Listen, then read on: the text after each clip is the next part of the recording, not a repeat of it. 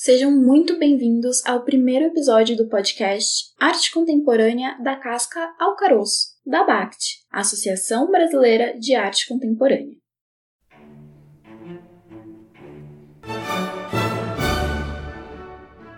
Antes de qualquer coisa, eu gostaria de me apresentar e contar um pouquinho de como está sendo minha vida agora. Eu me chamo Bruna Scavuzzi, eu trabalho na comunicação da BACT e no momento eu tô em quarentena.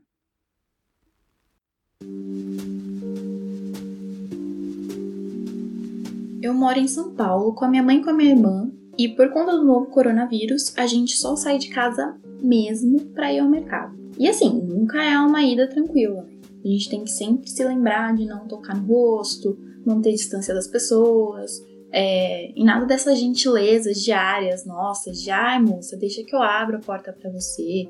É, não.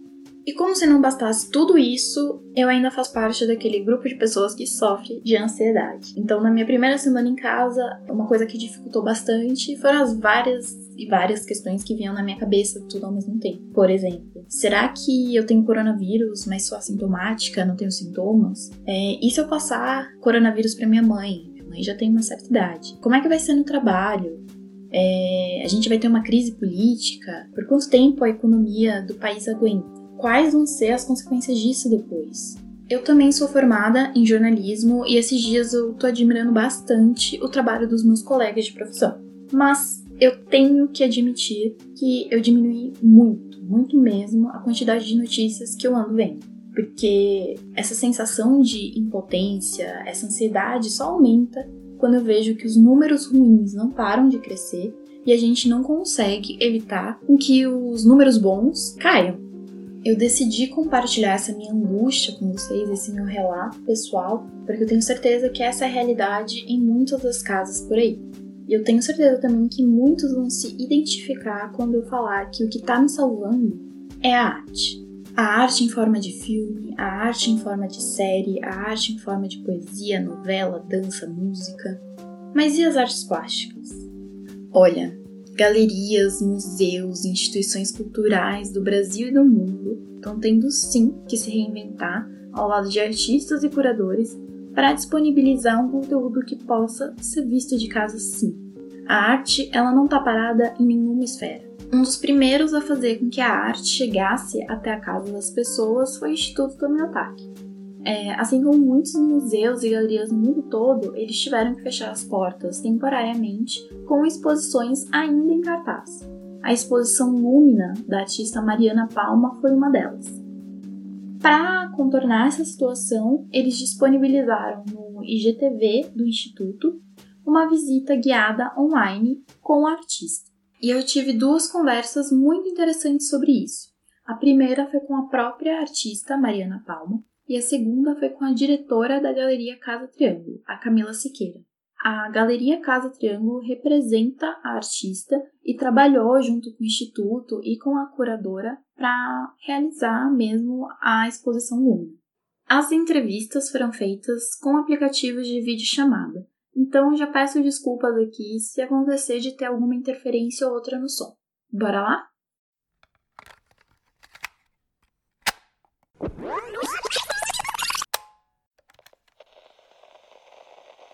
Acho que assim, eu não poderia deixar de perguntar, né? Qual a sua visão como artista desse período que a gente está vivendo? Você acha que esse período vai afetar a sua arte e como ele vai afetar?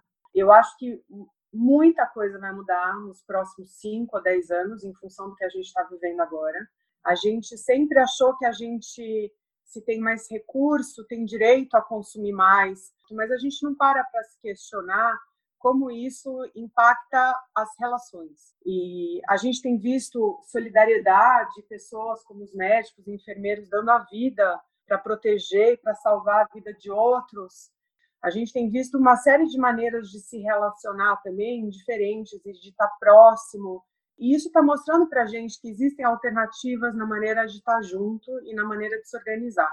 Eu acho que o papel do artista nesse momento é trazer lucidez antes de tudo. Acho que a arte cria empatia e por isso nesse momento ela é tão importante.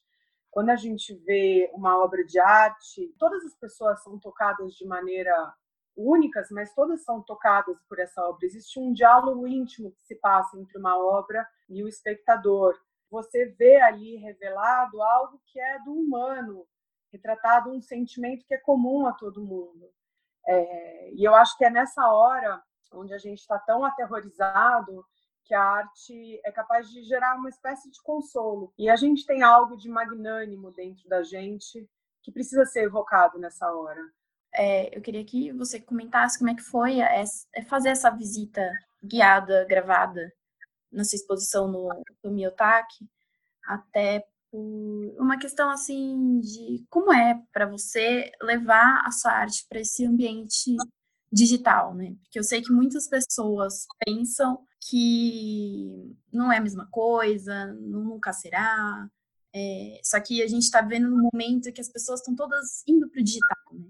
A, a visita do Tomi foi uma experiência muito legal, eu aprendi muito com ela.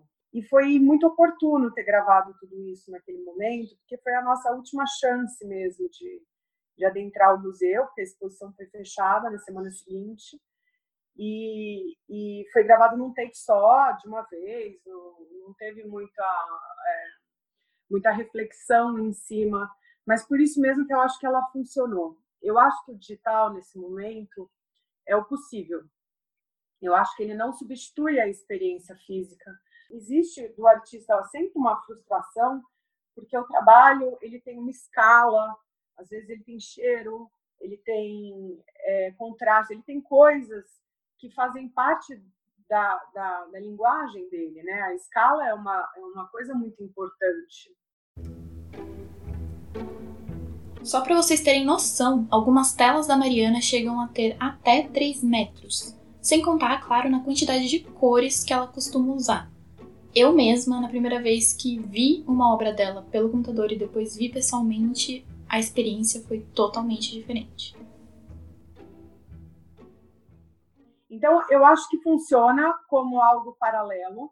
Eu acho que isso nunca vai substituir a experiência da visita no, ao museu ou a visita à galeria. Mas, ao mesmo tempo, eu acho que isso é rico isso é uma nova linguagem que se forma. É, até uma dúvida que me surgiu enquanto eu estava vendo a visita, do porquê do, do mito do Orfeu, né? Essa escolha foi da Priscila Gomes, que, que é curadora da mostra. A gente, desde o começo, estava falando da exposição é, já pensando em organizá-la como uma opereta. A gente queria que a exposição tivesse um encadeamento de uma peça. É, aí ela chegou no mito, e o mito tinha vários elementos daquilo que a gente vinha conversando. E no mito do Orfeu tem esse momento onde as duas pessoas se olham e se perdem, que é uma coisa muito bonita, assim, você pensar que quando você enxerga o outro, você perde o outro. No fundo, o que a gente perde quando passa a enxergar o outro, a gente perde a nós mesmos, né? A gente perde a fantasia do outro. E para a gente isso era uma coisa, uma reflexão importante para fazer nessa exposição.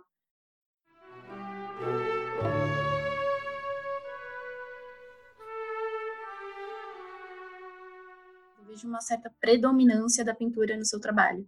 Queria entender por quê, qual que é a sua ligação com a pintura, quando foi que você assumiu essa tendência para você? Dentro da minha pesquisa na faculdade de arte, o meu trabalho dominantemente era de instalação. Ele estava sempre ligado a questões da perspectiva, da ilusão da perspectiva. Eu acho que eu cheguei na pintura com encantamento através da cor, cor-luz, de entender que a cor ela direciona nosso olhar, ela comanda, ela cria ritmos no olhar. Essa vida própria das cores começou a me encantar enquanto eu estava fazendo esse trabalho de, de instalação. E eu fui olhar muito para a pintura clássica, principalmente para a pintura holandesa, a pintura flamenga, que é uma pintura de cores muito vivas, Achei interessante que você falou que você foi muito influenciada pelas pinturas clássicas, né? Sendo que eu vejo seus quadros que eles são muito únicos. Sabe que quando eu comecei, eu acho que uma, um aspecto importante da minha, do meu trabalho são as dobras, né? Esses planejamentos que eu faço. Eu comecei a, a pintar isso olhando para as pinturas antigas, me interessava aquelas roupas dos nobres, que eram roupas é, suntuosas e sempre tinha uma sobra de tecido, uma abundância.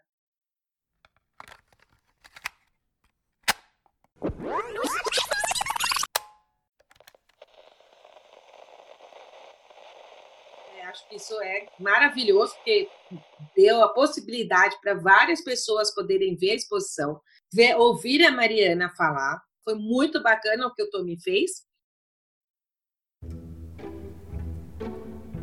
A partir daqui, a gente começa a nossa entrevista com a Camila Siqueira, diretora da Galeria Casa Triângulo. A Galeria Casa Triângulo fica em São Paulo, na rua Estados Unidos, e além da artista Mariana Palma, representa também Sandra Cinto, Alex Cerveni, Yuri Firmeza, Albana Alfonso e muitos outros.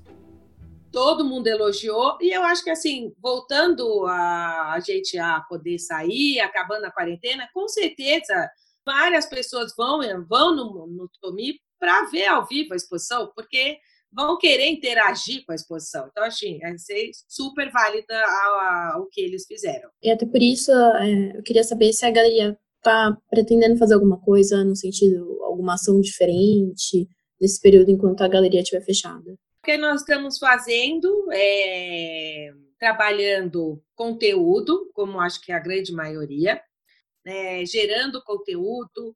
A gente fez uma newsletter com o vídeo da Mariana Palma, e aí mandamos para nossa mala direta.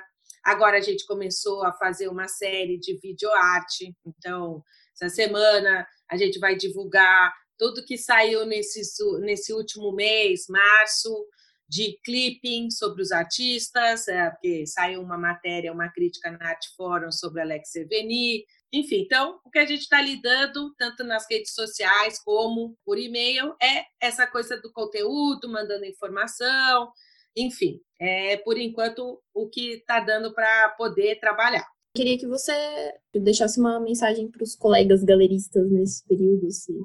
Ai, gente, é um momento difícil, é isso. Acho que a gente está nesse momento incerto, né? Nada a gente tem, uh, nada muito não, é incerteza mesmo.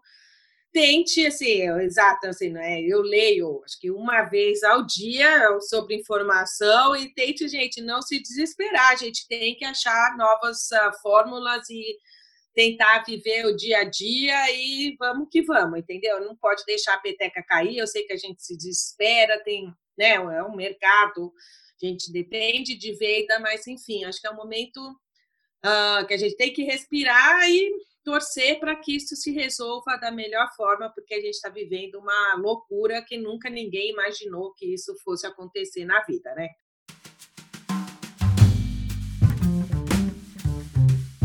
Gostaria de agradecer mais uma vez a artista Mariana Palma e também a Camila Siqueira, da Casa Triângulo, que tiveram tempo aqui para conversar comigo em meio a esse caos que a gente está vivendo.